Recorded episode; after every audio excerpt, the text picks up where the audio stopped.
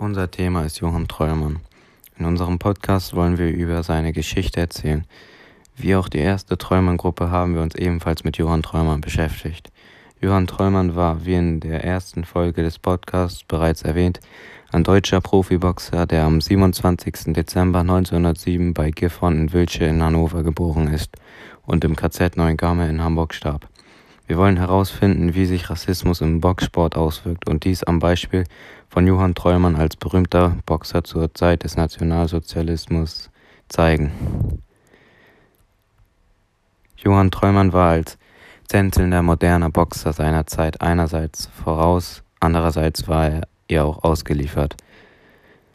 Boxen war eigentlich ein von den Nazis geförderter Sport, da er Jungen auf den Militärdienst vorbereitete. Allerdings galt die Förderung des Sports nicht für Menschen, die die Nazis ausgrenzen oder verfolgten. Nach der Machtübernahme Hitlers 1933 wurde sofort alle, wurden sofort alle Boxclubs gleichgeschaltet und Boxsport wurde in deutschen Faustkampf umbenannt. Gleichzeitig begann die Verfolgung und Ausgrenzung von Boxen, Boxern.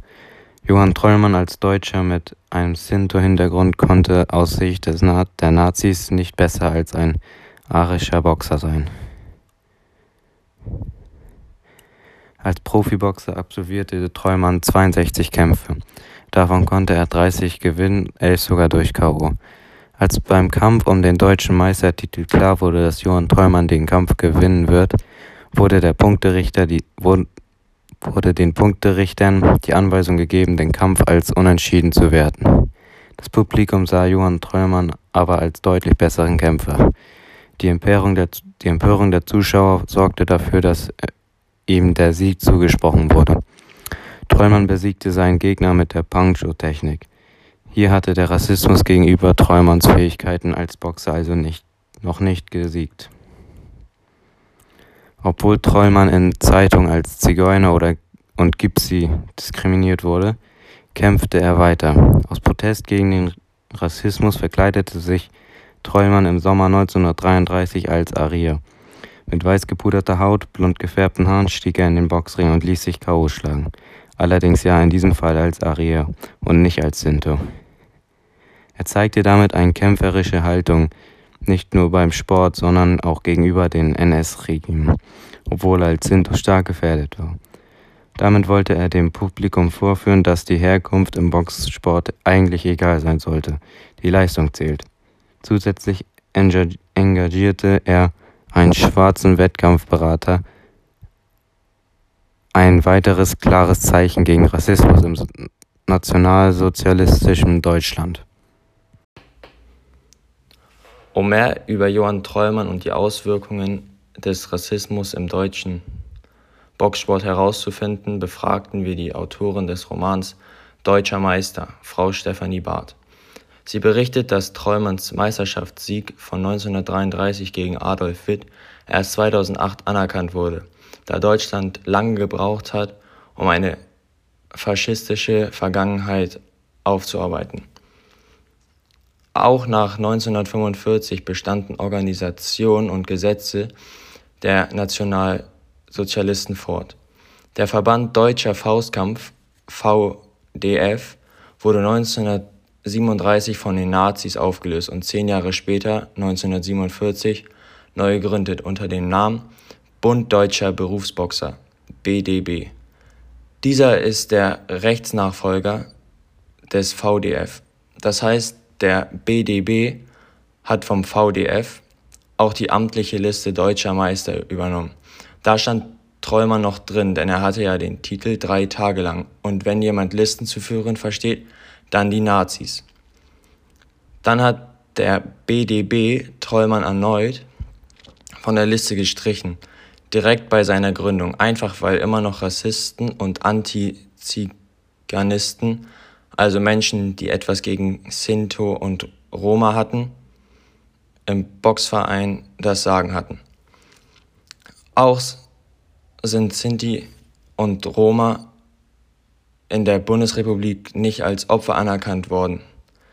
Sie sind nicht nur entschädigt, nicht nur nicht entschädigt, sondern weiter verfolgt und schikaniert worden. Erst 1982 hat die Bundesrepublik den Völkermord an den Sinti und Roma überhaupt anerkannt. Man muss dazu auch dran denken, dass die deutsche Justiz nach 1945 mit dem gleichen Personal weiterarbeitete, mit dem sie die zwölf Jahre zuvor gearbeitet hatte. Mit richtigen Nazis. 2003 hat Eva Rolle, eine Boxpromoterin, den BDB wegen Trollmann angesprochen und gesagt, der Verband müsse Trollmann wieder auf die Liste deutscher Meister setzen und seinen Nachfahren einen Gürtel überreichen.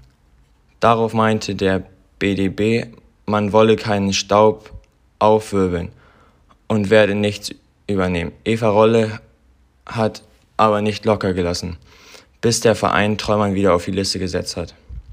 Und dann hat sie selber einen Gürtel und die Übergabe organisiert. Der Titel des deutschen Meisters im Boxen ist heute nichts wert. Das war damals anders.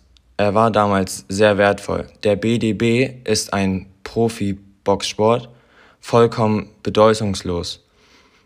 Aber es ist, aber er ist eben der Rechtsnachfolger des damaligen VDF. Daher ist er zuständig und war es richtig und notwendig, ihn auf die Füße zu treten.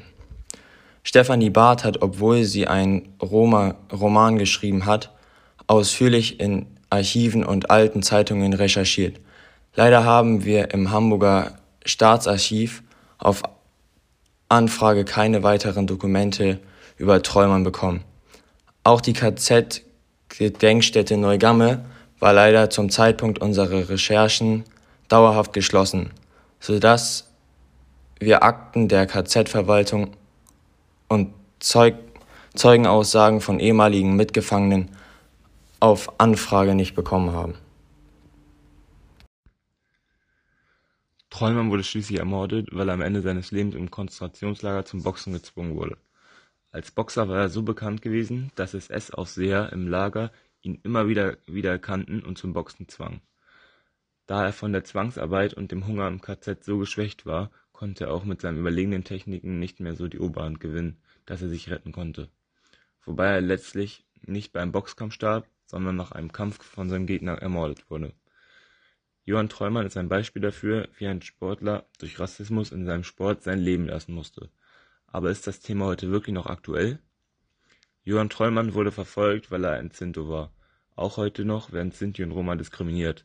Immer wieder wird diskutiert, warum man Wörter wie Zigeuner nicht mehr sagen darf, obwohl während der NS-Zeit Menschen dieses Wort tätowiert wurde, bevor sie in Gaskammern ermordet wurden. 500.000 Sinti und Roma sind, die, sind in dieser Zeit umgebracht worden. Wie bereits im ersten Podcast erwähnt, bezeichnet man das als Pramos. Aus der Geschichte von Johann Treumann kann man vieles lernen. Zum Beispiel, dass früher nicht jeder gleich behandelt wurde und noch immer nicht wird. Und dass jeder Mensch die gleichen Rechte haben sollte und für seine Rechte kämpfen sollte, egal für, wie es für einen ausgeht, damit so etwas nicht mehr vorkommt. Die NS-Zeit unterscheidet sich zur heutigen Zeit, weil heute sehr viele Leute gegen Rassismus sind und früher haben sich die Menschen nicht getraut, ihre Meinung zu sagen, weil sie dann wahrscheinlich ins KZ gekommen wären. Dennoch, obwohl Sinti und Roma seit dem Mittelalter in Europa leben und ihre Zahl heute auf knapp 12 Millionen geschätzt wird, ist ihre Situation in vielen europäischen Ländern unsicher. Sie leben noch immer oft aufgrund von Antiziganismus am Rande der Gesellschaft.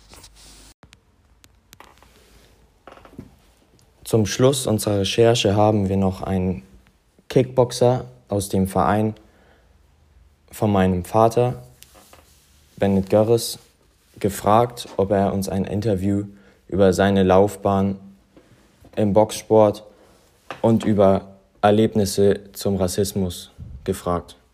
Hier ist sein Interview. Hallo, ich bin Ivan Zwitte. Ähm, ich trainiere Thai-Boxen bei dem Vater von Bennett. Was Rassismus angeht, habe ich bis jetzt in dem Sport äh, ein, zwei Situationen gehabt. Einmal habe ich gegen einen Gegner gekämpft, der, ähm, wo der Trainer rassistische Sachen gesagt hat, wie von so einem kannst du dich doch nicht weghauen lassen, das kann doch nicht angehen.